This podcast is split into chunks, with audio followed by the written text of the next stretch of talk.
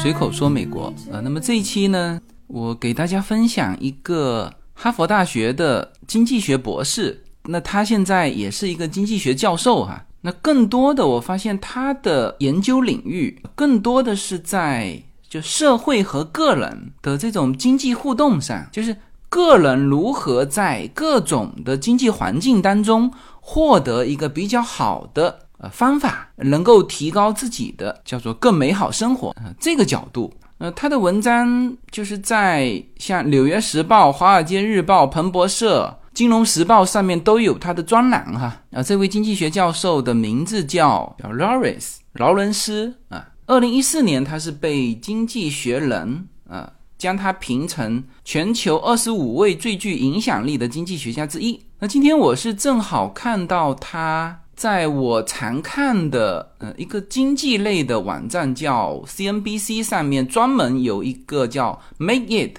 专栏，专门是研究经济类的啊。很多人在这上面分享各种各样的自己对呃经济的一些观点。那我正好看到他有一篇文章，嗯，分享了他的二十一条叫做金钱法则啊，实际上英文是叫做叫 Money Laws，这个标题就是 Show His。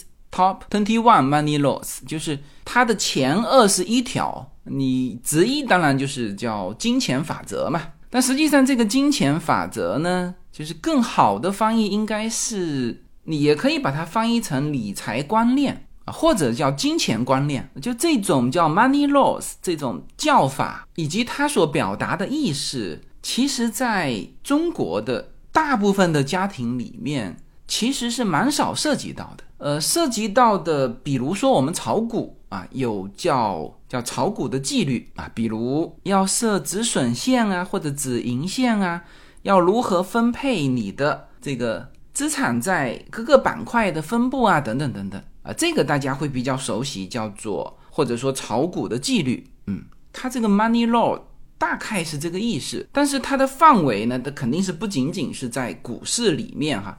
它其实是延展到家庭资产分配，呃，以及更多的就涉及到这方面的领域。嗯，这个我为什么说可能大部分的中国家庭比较少涉及到，就他今天所提到的这个 money laws，就是因为大部分的国人对于这个金钱的观念呢，它还是比较简单的啊，就是努力赚钱。啊，但是他在赚钱跟花钱怎么花钱这个上面的选择性不多。我举一个比较简单的例子哈，就是比如说贷款买房这件事情。那因为中国的房产就这几十年来一直属于升的这个势头。所以基本上你用杠杆去买房子啊，这种策略啊，在中国这么多年来的这个大环境里面，它始终是对的。那这种环境造成了什么呢？其实你没有什么可选择的，就是我一定是贷款买房，是吧？好，那现在其实就有人提出来啊，就类似他的这个 money law，就是说，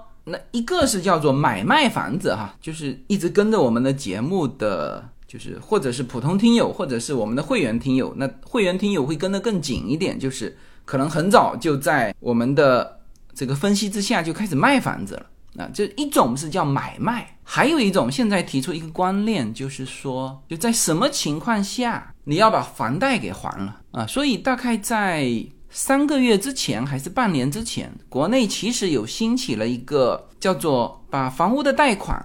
全部还掉的，我不能说一个运动哈，反正就是有人发起，很多人跟随。那我自己是在就是一年前，就是我卖其中一套房子的同时，呃，我其实是下意识的就把另外一套房子的房贷我全部还了。那因为那个是我的名字嘛，这个我还钱可以，但是解压呢要等我回国去解压啊。呃，那其实我没有去看。那个发起那还还贷运动的那那些观点，但是我自己确实是这么就这么做了啊。那今天我不分析到底是还还贷合适，还是继续拿着这个贷款合适哈，我只是说大概类似这种的啊，就是叫 money loss。嗯，这个原来国人就是运用的场景不多，选择面也不多，但是我相信呢，就是慢慢的，嗯，因为中国还是会走市场经济嘛。那么如果你继续往市场体系走，那你迟早会遇到美国这种就是很多选择的市场环境。那么在这种时候啊，可能你提早听过我们的这期节目啊，也会对你有所准备或者有所思考，好吧？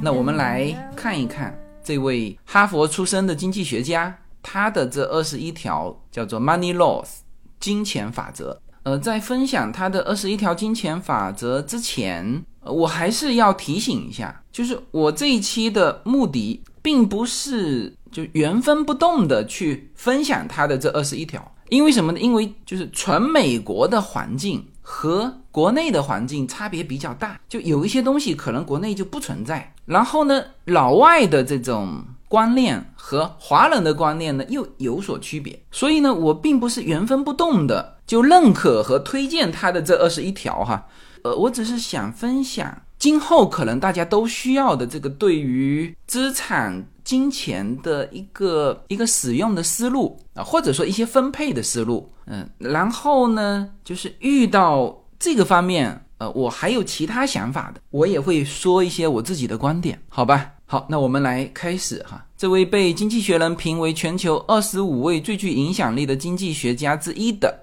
劳伦斯博士，他分享了二十一条啊，他认为的叫做 “money laws” 金钱法则。第一条就是不要借钱上大学。呃，我先读一下他的这个观点，然后我们再展开哈。因为就是第一条可能和一些环境和一些想法就很不同。啊，我先说一下他的观点。他说借钱上大学呢，这太冒险和昂贵了。但但是这一条我不是随便说的啊，因为他把它摆在第一条嘛。他说因为我是大学教授啊，所以我特别关注大家的这个问题。他说你可以接受良好的教育，但是不用抵押你的未来，也不要去破坏你的职业计划。那他的这第一条。就结束了啊！那这个我延展开来说两点吧。第一，我今天还在跟叶子讨论，就是如何区分在美国的这个阶层。其实非常好的一个区分办法，就是你小孩上什么样的学校啊？这个呢是从小学和中学就开始的。就是如果是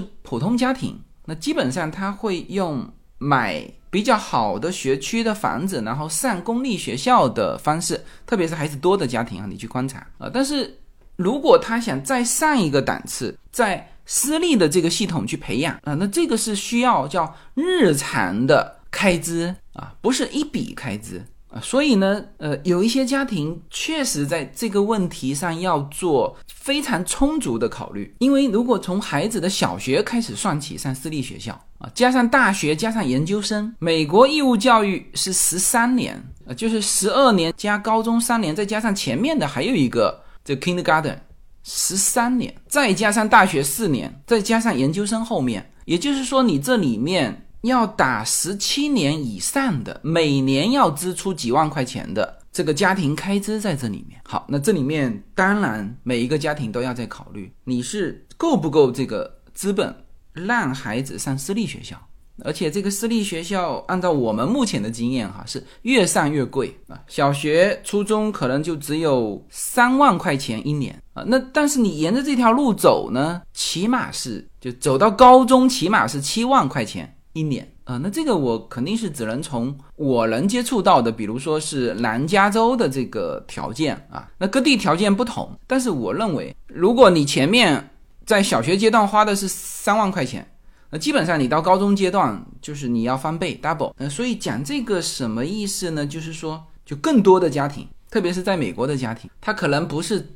在大学的时候去考虑这个开支的问题。如果他有能力上私立学校，或者说努力一下有能力上私立学校，他可能提前就要考虑这个问题，对吧？这是一个。呃，第二呢，我们也就是稍微的展开一下，因为它这里面没有提嘛。实际上，美国上大学有两样东西你是可以争取的，一个叫奖学金，这个大家非常熟悉；另外一个就叫助学金。那么关于这个内容。是绝大部分的中国家长啊，或者说在美国的华人家长忽略掉的助学金。很多人以为啊，申请助学金好像是一件侵占福利的事情。那实际上呢，人家有一套完整的计算规则，而且是要参考你的这个报税。就大部分的人呢是不知道这个事情，然后就没有去申请。那没有申请造成的什么问题呢？就是他可能就不敢报一些很好的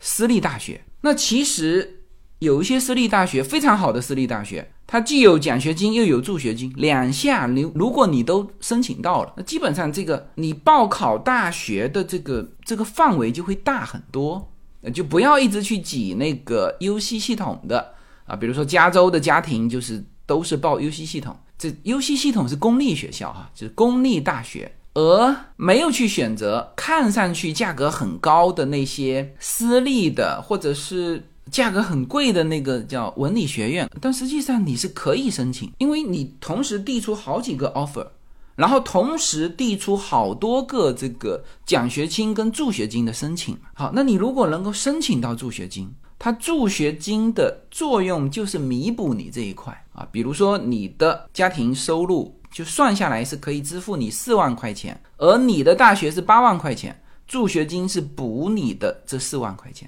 它是这么计算的。那么这个内容呢，就是是刚刚在我们这一周的会员节目的周一的这个会员节目啊，大部分的家庭是不知道有这么回事，所以呢，建议大家去听这周一的这个会员节目。好，我就补这两点哈。那回过头来说他的观点，他的意思就是，你不要在刚刚读大学的，就是人生最开始的这一下，你就背上一个负债，这是他的第一个金钱法则啊。再次提醒哈，呃，我并没有推荐他的这些金钱法则，只是呢，他的这几个框架啊，正好是值得我们思考的一些东西。那就借这些框架，呃，更多的我有的时候是展开给大家科普或者给大家讨论一些东西。第二啊，其实还是跟上大学有关，因为他本身是大学教授嘛。他说，如果你的父母借你学费，就是你的学费是你的你的父母出。啊，那么这个时候呢，要讨论谁来偿还？呃，什么意思呢？他展开是这个意思。他说要考虑他们帮助你的这个学费有没有破坏你的遗产或者牺牲他们的福利。好，那这个是他的观点哈。我展开一下，就是谈谈自己的观点哈。总体来说，他这两条啊，叫量入为出，对于孩子的教育经费。不要因为孩子的教育经费而让整个家庭去背负债务啊！那这个当然是就更多的是美国家庭会遇到这个问题。呃，中国的家庭呢，就是华人的家庭大部分是有储蓄的嘛，可能这方面还好啊。但是我们也遇到过，就是在这边很久的一些，就是完全融入美国生活的一些。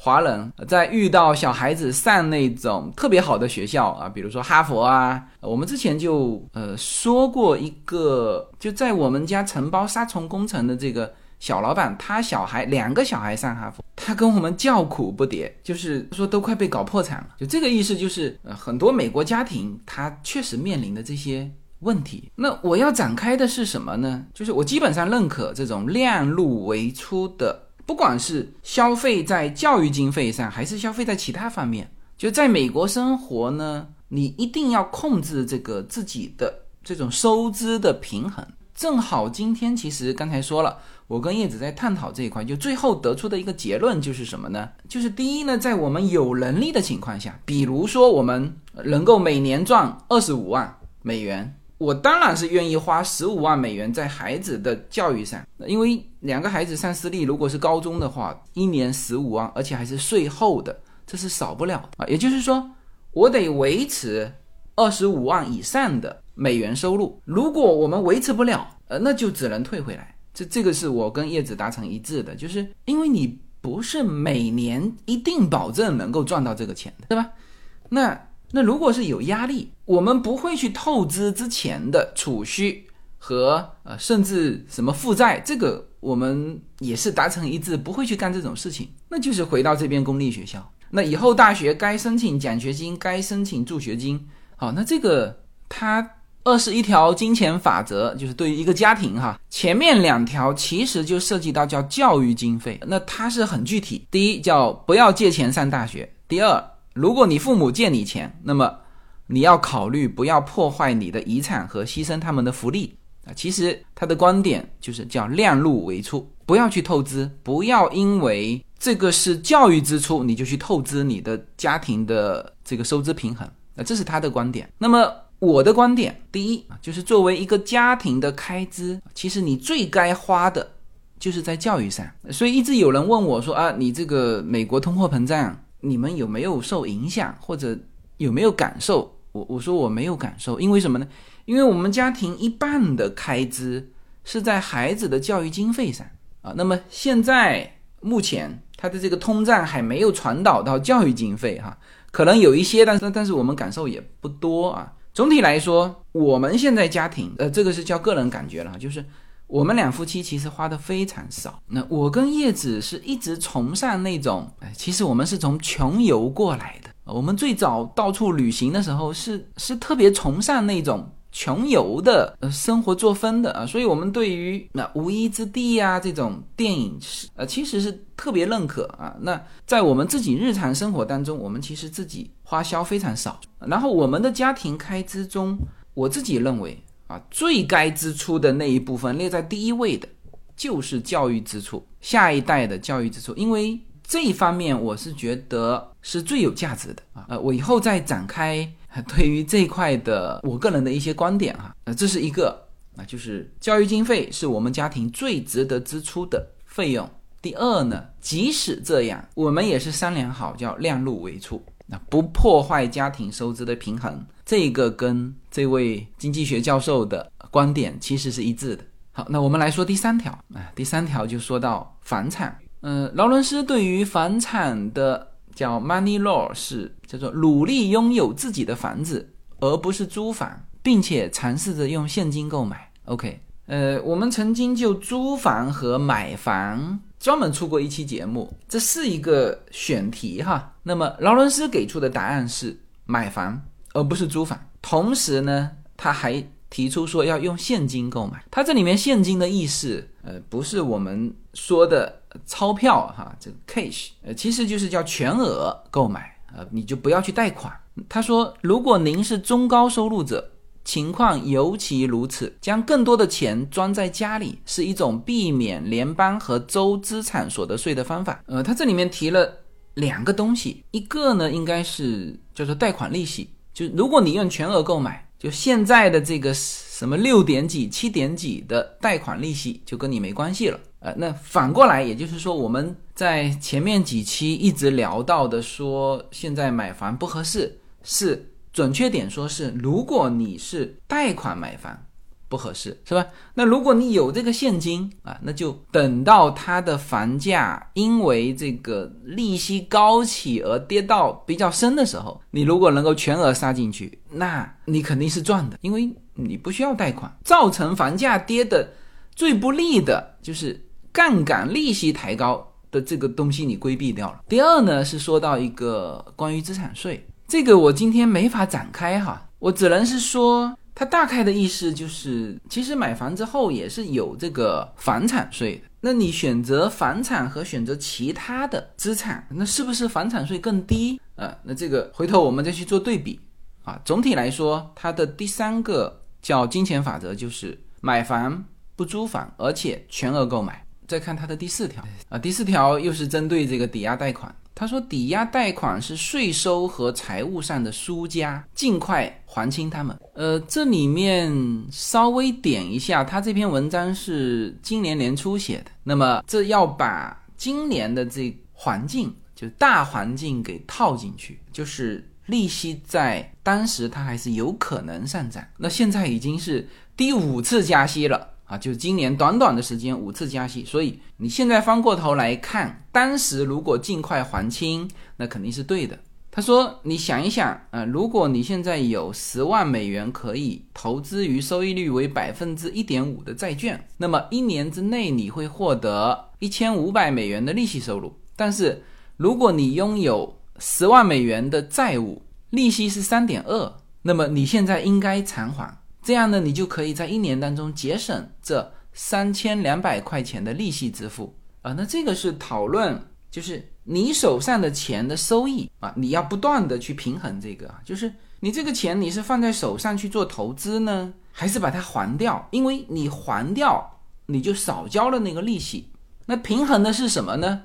比如说原来利息低，那你要尽可能的用杠杆把它带出来，然后呢再投到。就是你觉得比较稳健、有收益的，那只要这个收益高于你的利息，那这个事情就可以做。其实有的时候还不能单看这个，因为你贷款还是要有手续费的。美国贷款的就是融资再融资的手续费是一笔钱哈，甚至达到几千美元、上万美元，所以你这个还得把它算进去。总之，这个的平衡你也是要考虑的，就是到底应该还掉你的房贷还是？继续保持你的房贷。好，第五还是在买房和租房的问题上，他用另外一个角度来说他的观点啊。他说，拥有房屋可以降低长寿的风险，这个角度啊，那这个角度就不是从叫做横截面啊，一刀切过去，就是你现在租房划算还是买房划算？不是的，就是他是说，如果你拥有房屋，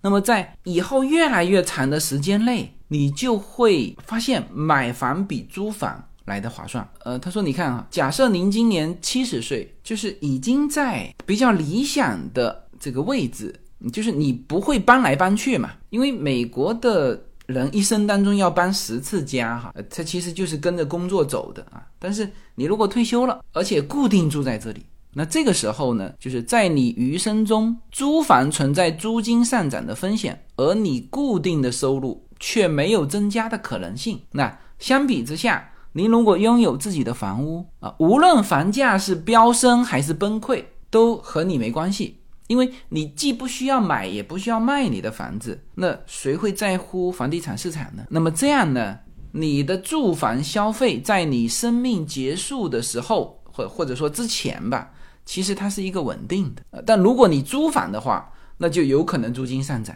而这个租金上涨在你收入就是固定的情况之下，他就把你其他的费用给吃掉了。OK，那他这个是从更长时间跨度的来考虑买房和租房的这个选择题该怎么做啊？嗯，第六这条法则呢，看起来跟金钱没什么关系啊。他是这样说的：他说，你完美的家可能比所在的这些区在其他方面便宜要。更重要，它是这样子。美国的房子啊，它在不同的州，它的所得税、遗产税都是不同的呃，包括这个地方拥有的教育资源呃都不一样。那么在这个时候呢，就他的观点是，你可能更多的不要去考虑呃那些州更便宜啊，比如说这个州税收更低啊，等等等等。应该要把你生活在这里的这种顺心程度啊放在一个更重要的位置。嗯，它这条没有展开哈。那这其实如果展开的话，我觉得用风水就在选择房子的时候，用一个叫综合体验就更合适。就有些房子好像看起来哎各个方面又很便宜，性价比又非常高，但是呢，你跟另外一个房子比啊，就是那个房子可能贵一点，但是你就住的舒服。那这里面两相造成的啊，对你的叫身心健康呃来说，其实你性价比更高的应该是你住那个你觉得很满意的那个房子啊，可能在其他地方是事半功倍。这个是它的第六条。好，第七条，它就从前面的教育经费和房屋的这个选择题，就说到另外一个领域了。好，它的第七条是就是关于工作的选择啊，就工作这里面也有这个叫金钱法则。他说：“选择除了你之外所有人都讨厌的工作，这是一个很奇怪的角度哈。我们来看一看他怎么说的。他说，在所有其他条件相同的情况之下，技能、教育和经验都。”一样的情况之下去从事不愉快的、伤脑筋的、不安全的、令人不安的，或者是有经济风险的工作的人，比从事没有这些缺点的相同技能工作的人获得的回报更高。就经济学家把这种叫做额外的工资叫做补偿性差异。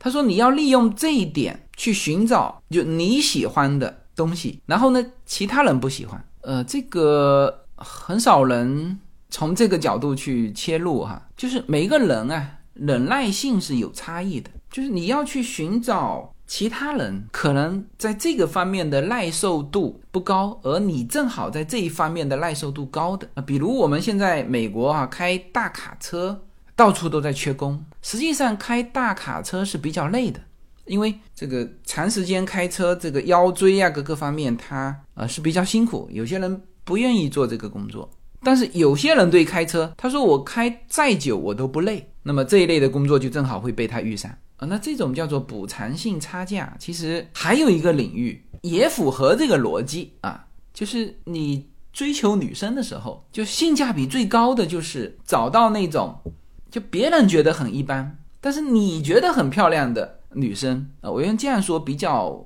比较好，当然也可以理解成，或者说别人觉得不好看，你觉得还不错，那这样可能对于。这个女生会听起来不舒服啊，但总体来说是一个意思啦。呃，那它这条其实是呃，一定是存在的哈，因为每个人的个人身体情况不一样，每个人的兴趣也不一样啊。有些人他就是坐不住啊，有些人他就是坐得住啊，所以这个就打开了我们一个呃一扇窗哈，就是今后你可以在这个角度去考虑，就是选择除了你以外所有人都讨厌的工作，就别人做不来，你做得来，去找这种工作。那么你的报酬就会比别人高，而且你还不受这个影响。好，那这个是第七条。第八啊，还是跟工作有关哈，叫不用担心职业和跳槽。他展开是这么说，他说有那么多的选择，你怎么能不货比三家呢？当然，最快的加薪途径是获得可靠的外部报价。是什么意思啊？呃，其实他的这一条，我其他地方有看到，专门有一篇文章把这条展开来写了一大篇文章。我找到这篇文章了哈，这篇文章的题目叫《公司的忠诚会让你变穷》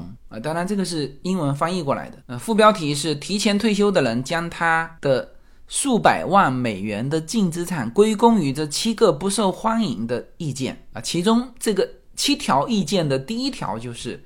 公司的忠诚度会让你变穷。呃，稍微展开哈，他说，如果你不定期换工作，那么在另外一个公司获得新的职位是获得大幅加薪的最佳方式之一。他介绍自己，他说，在我十四年的职业生涯当中，我换了五次工作，每次都能够得到百分之十五到百分之二十的加薪，这是我的薪水大大超过了通货膨胀率。然后最后点一个，他说，雇主会做任何。符合他最大利益的事情，逗号，员工也应该这样做。呃，这个 Make It 这个平台呢，常常会有这种文章，就是他以一种颠覆你的观念的方式，给你一些启发。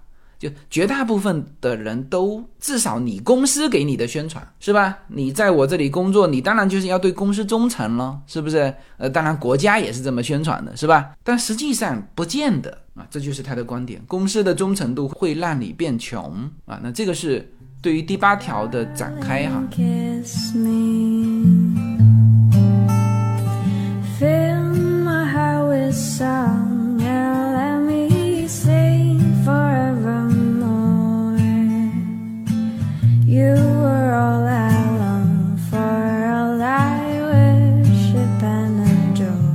第九条还是跟工作有关，叫做考虑为自己工作。他说：“我常对我的学生讲这件事情。如果你以正确的方式展开正确的业务，那么它将提高你未来剩余的收入，并提供无与伦比的工作保障啊！如果这听起来太冒险，请集思广益，将你的爱好和兴趣变成副业啊！这什么意思哈？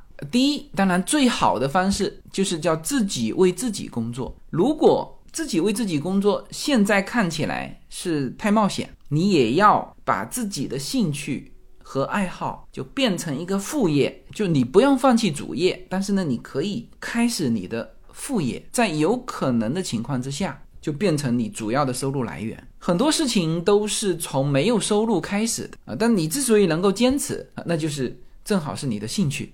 就像我做随口说美国也是一样的啊，这是多少年都没有任何收入，是吧？但是慢慢的就开始有了收入啊。你可以以这个角度去思考，就是你的就 title 不应该只是有一份。我们现在常常说叫斜杠青年啊，你可以做很多事情。然后随着时间的变化，你并不知道最后你的哪一个事情会变成你的主业，所以。请你开始你的副业啊。这这段话是我加的哈。第十也是跟工作相关的啊，叫做继续思考明天啊。他说，在剩余的工作日里，你的职业生涯是否最好？问号哈。你应该做一个开关吗？你现在的工作有有危险吗？他指的是有没有失业的危险哈。他说每隔几个月要设定一个日期，与配偶、伴侣或者朋友进行你的职业评估。嗯，这个观点其实我之前反复的有说到过，就是有的时候你切换自己的工作生活，不是到你到最低端的时候啊。我们说就有的时候是叫峰回路转。叫山穷水复疑无路啊，然后柳暗花明又一村。但问题是，如果没有柳暗花明呢？啊，那你要在这个山重水复的过程当中要熬很久，你能不能熬得过去，是吧？所以应该是在你比较好的时候，或者常常你要思考，是不是有工作上的失业的风险？那如果你这个突然间现金流全没了怎么办？这就是我们。前一阵子在直播中说到的很多很具体的案例，有些人他就是突然间发现自己现金流断了，失业了，或者是这个生意在现阶段出现问题，突然间发现自己连孩子的学费和贷款都没有办法弥补。那你之前为什么没有去想这个问题呢？啊，这就是他第十条说的，要继续思考明天。那然后在每一个月设定一个。日期跟你的伴侣、朋友、配偶去进行你的职业评估。第十一，你的生活水平是你的底线。这个话什么意思啊？我们先看一下它的延展啊。他说，根据另类投资和支出的策略模拟其潜在的路径，以了解这些策略能够让你找到一些方向。这条是什么意思啊？我来解释一下。嗯，有的时候我们。会讨论，就特别是从中国移民过来的这个家庭，这个是我们常常讨论的话题。我记得以前我说过，我们的一个听友哈，呃，他在我们上海分享的时候，第一个发言，他当时就分享了自己的一个感悟，就是说，就是每年要赚多少钱，他才有安全感。那这个的安全感，就是这十一条里面的叫底线。那这个底线在哪里呢？其实就是你的生活水平啊，就像当时上海的这位听友说的，就是他想了一下，我怎么有这个安全感呢？那我就把我每年到底要花多少钱，我把它统计出来啊。他以前就一直很焦虑嘛，就是不知道应该要赚多少钱，他心里才踏实。后来他把他所有的生活费用列出来之后，发现，哎，他说那也没多少钱嘛，啊，他这个钱他还是有能力赚来的。那这个钱呢，就是他的生活水平。那当然这个。他的情况是比较好，就是只是原来他没有去算过到底要花多少钱。实际上呢，他还可以退一步，就是如果你列出来的这个开支啊，你其实也没把握，那就有点像我们现在。我们现在我跟叶子是叫做，反正如果今年能多赚钱，那我们就呃多花一点。那其实我们心里也非常有数，就是说，那如果以后情况不好，我们赚不了这么多钱。那我们呢，就把我们的生活底线往后退。那这个时候，你也可以画出一条，就是你最最基础的这个生活水平线。那比如说，对于我们来说，好，你现在有能力，小孩子上私立，小孩子没能力，我们就跟小孩说，那你退到公立。本身我们的城市就是一个学区哈，就是我们本身就是学区房哈。那他到这边满分的学区去上学，免费的，这就是我们的底线啊。那如果想到这个，因为现在教育确实是我们最大的开支。那如果想到这个，那我心里也就踏实了。这是第十一条，就你的生活水平是你的底线。那这里面就有一个很重要的工作你要做，就是你要把你的就现在的生活水平，就是你的支出要列出来。然后呢，如果你还心里没数，那你就列出你最最基础的，就是能够活得下去的生活底线在哪里。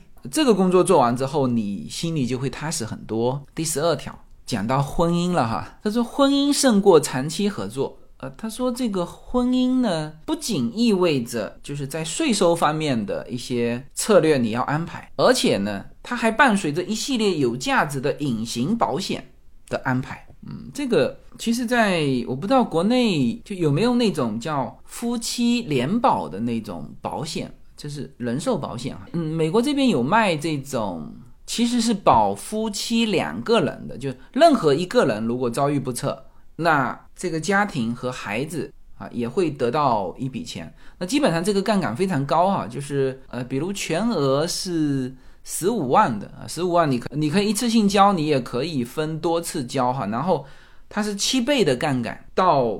给到孩子的那这个是你不管是意外还是到寿终正寝啊，就是这个钱，就是这七倍啊。那像这种都叫做夫妻双方的叫隐形的保险安排啊。所以他说了一个叫婚姻胜过长期合作，就是整个家庭有的时候是夫妻两个人的啊。有些老婆非常年轻，那你按照美国的这个保险是可以用最年轻的那个去买啊，那就保费很低。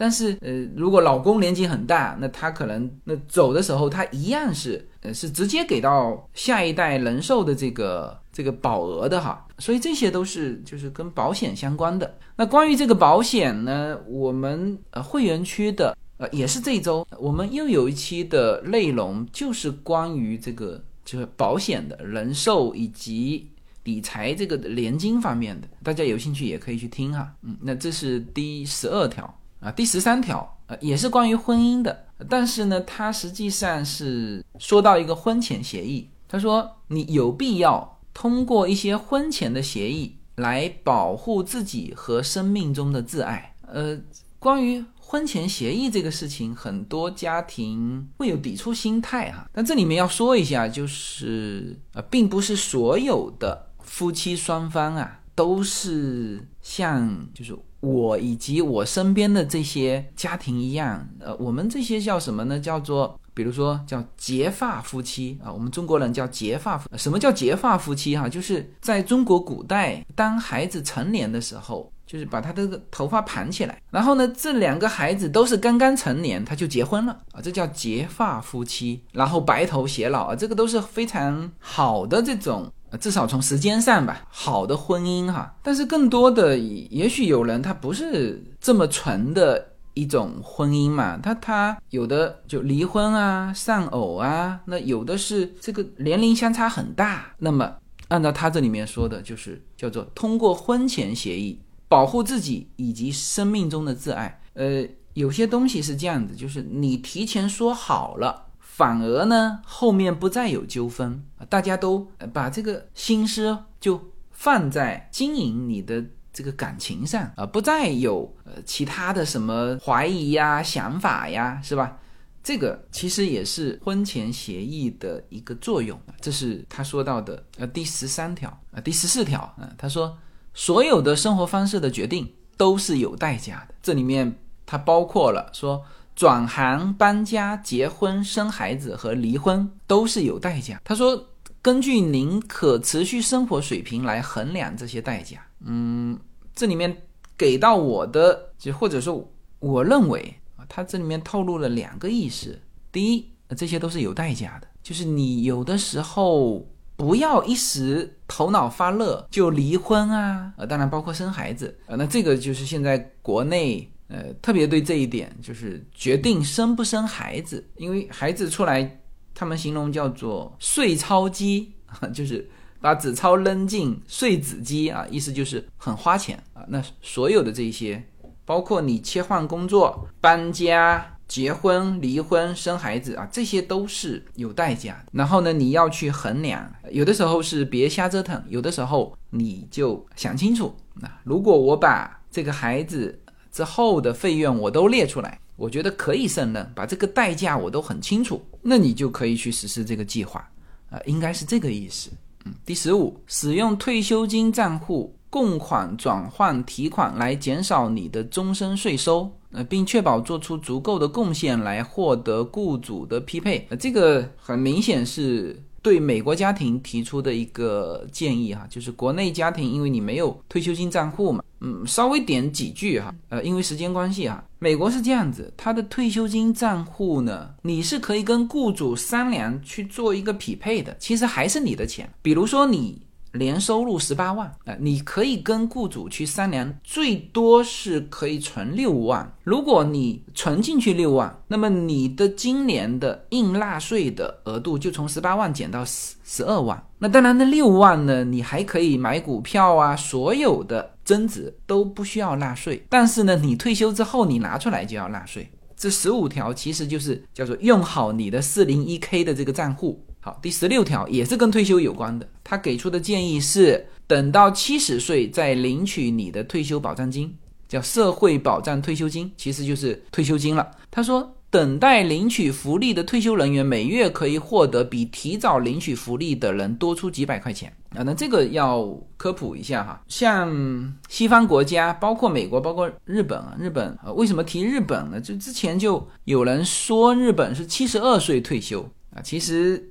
这是浮动的，日本是六十七岁到七十二岁，好像哈，美国是六十二岁到七十岁啊，就是你可以选择在这里面任何一个时间你去退休，那退休就是没有这个工资收入，当然你完全还可以有你的被动收入哈，比如说租金啊等等等等。那选择推迟到七十岁领你的退休金呢？就是你的那个退休金的那个池子，它到退休的那一刻给你算，那当然是更多的往里面存这你的基金，那你的基数就高呃。那当然这里面有一个非常重要的点，就是你的寿命呃，因为现在美国人的寿命也还是很高，比如说你可以活到九十岁，那。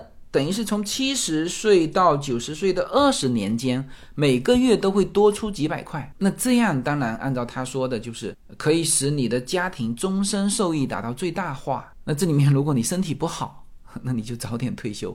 一个呢就不要那么辛苦，还有一个就是我我们说句不单说的啊，你万一只活到七十二岁，你七十岁退休，只拿两年的这个退休金是吧？所以他这里面当然也说，他说这不适合所有的人。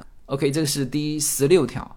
那第十七条，呃，其实是个提醒哈。他说，如果你不正式申请社会保障福利，那么你将无法获得。他说，我有很多七十多岁的人问我，他们什么时候开始可以拿到支票啊？那时我呻吟着告诉他们，需要立即申请福利。这什么意思？就是很多人不懂得规则，退休了也不知道该去办这个退休金。呃，都都过了好几年，他才知道去办。他说，社会保障不是让我们知道他欠我们什么啊，更不用说我们已经为这些福利支付了整个的工作生涯的税收。这个我插一句哈，在美国其实蛮多的人对于美国的这种运作不知道的。之前就有人问我，他说：“哎，那为什么他看到有一些人就是一直黑在美国，什么福利都没有？”我说他不知道嘛，因为呃，你就算是提出这种什么难民的申请，你也不能超过一个时间，好像是六个月，超过这个时间你就不能再提出这个申请了。那有些人一进来美国，可能安排好的他就开始工作了，这那这就是他第十七条说到的，你必须对这个社会的。整个规则要了解，就按照他这里面说的，你看哈，即使是土生土长的美国人，很多都退休金什么时候申请都不知道啊，所以你得多听像随口说美国这种节目啊，你大概知道一个你的本来就该有的一些权利。我上一次说残疾人的这个权利的时候，有个人在下面评论，他说，诶，他说我接触到的美国人更多的是说如何。把自己的这个权利让出去，给别人更多的方便，呃，怎么讲呢？当然这是一个很好的一个品质哈。但我应该说，我这个节目起到的作用是告诉很多人，你本来应该有的权利你不知道。我告诉你，这就像这位这个哈佛的博士经济学家说的，叫社会保障不是让我们知道他欠我们什么，更不用说我们已经为这些福利支付了整个的工作生涯。说到残疾人的那个权利，就是有的人他就是突然间闪了腰，他从那么远停车停的那么远，支撑着走过来，他就不知道自己可以停在残疾人的那个位置上，这是他的应有的权利。而我们的听友很多在美国生活的华人，他不知道，这个是我觉得更应该告诉他们的。好，第十八啊，就是后面时间有限哈，我就。说得快一些。十八是叫做社会保障局的项目操作手册系统有数千条规则，其工作人员都有可能部分或者全部出错。还是关于社会保障这一块啊，就是你要对于自己应有的权利自己要知道啊，不是说这个就找工作人员，工作人员有可能帮你办错了，那应该和更多的专业人士去交流，同时自己也要研究。嗯，这是他的十八，第十九其实还是跟退休有关。他说提前退休是财务自杀。他说是的，某些情况下提前退休是有意义的。但是我们中很少人真正的认为提前退休是决定度过最长最昂贵的假期啊。他说，提前退休的好处啊，美妙之处都知道啊，比如与孙子孙女在一起的额外时间，追求爱好的自由，减轻压力啊。但是这一些你要付出高昂的代价，就是失去数年甚至数十年的收入啊。所以他认为提前退休是财务自杀。不应该提前退休，这是第十九条。二十，大多数传统的投资建议，老实说，他用了一个词叫做价值可疑啊，其实就是说有一些传统的投资建议是错误的。比如他举了四个例子，比如说你年轻的时候储蓄错误的金额啊，把退休前的储蓄放在自动驾驶仪上，呃，这是第二个哈。第三个是叫当你老眼昏花的时候花费错误的金额。啊，这里面当然就是关于跟存钱有关的啊。年轻的时候，这个退休金账户应该怎么存？而且呢，就是你应该怎么分配？是不是就完全把它放在这个高风险或者低风险啊？这些比较复杂。反正总之，他说你要 check 自己的，就根据新的情况来检测一些传统的投资建议。最后一条，他的 money loss 啊。他说：“如果你担心下行的风险，就把股市当做赌场。提到股市了哈，他说把股票投资想象成带你去赌场的现金。他的观点就是在股票投资上应该有一个什么样的比例啊？当然他是想的比较极端了。他认为股市的钱就是带到赌场上去的钱。嗯，他说在你离开大楼之前，在你最初的赌注没有损失之前，不要把更多的钱。”投入股市，这个我稍微呃提一句我的感受哈，因为我最近说股市少，但是事实上我自己包括我身边的这帮人都还在做这个美股，但是我们有一个呃共同点啊，就是在目前没有行情的情况下，我们宁可保持现金在旁边啊，这就像打仗的时候，你保持一个呃队伍，不要把所有的队伍都投入到战场啊，即使战场非常不利。那么你投入到进去股市的这个，你反正现在去折腾啊都可以，但是呢，你一定要有一个后备役跟在后面啊，这就是他说的，不要把更多的钱投入股市。OK，那这是一位哈佛出身的经济学家分享他的二十一条叫金钱法则啊，实际上涉及到就你怎么看待子女的教育经费，涉及到你是。买房还是租房啊？以及如何如何看待你的这个杠杆，就是你的抵押贷款，涉及到你的工作啊，怎么样在一个同样的工作里面去获得更更大的收益啊？包括他这里面说到的啊，选择除你之外所有人都讨厌的工作，就是去获得那个补偿性差价嘛。还有包括跳槽，包括呃为自己工作啊，包括评估你的。职业，还有就是你生活的底线，还有关于你的婚姻啊，关于你的退休啊，等等等等，二十一条，他把它称为叫金钱法则。实际上呢，这已经远远超出了理财的范围啊，甚至很多都是你生活的态度哈。当然，他从一个角度就是一，就这二十一条都可以从金钱上去衡量。嗯，那最后再提醒一句哈，他这二十一条。我并不是完全推荐和完全同意，只是呢，这个框架我觉得特别好，希望能够给大家一扇窗，让大家去思考一些东西。好，那这一期的节目就到这里，好，谢谢大家。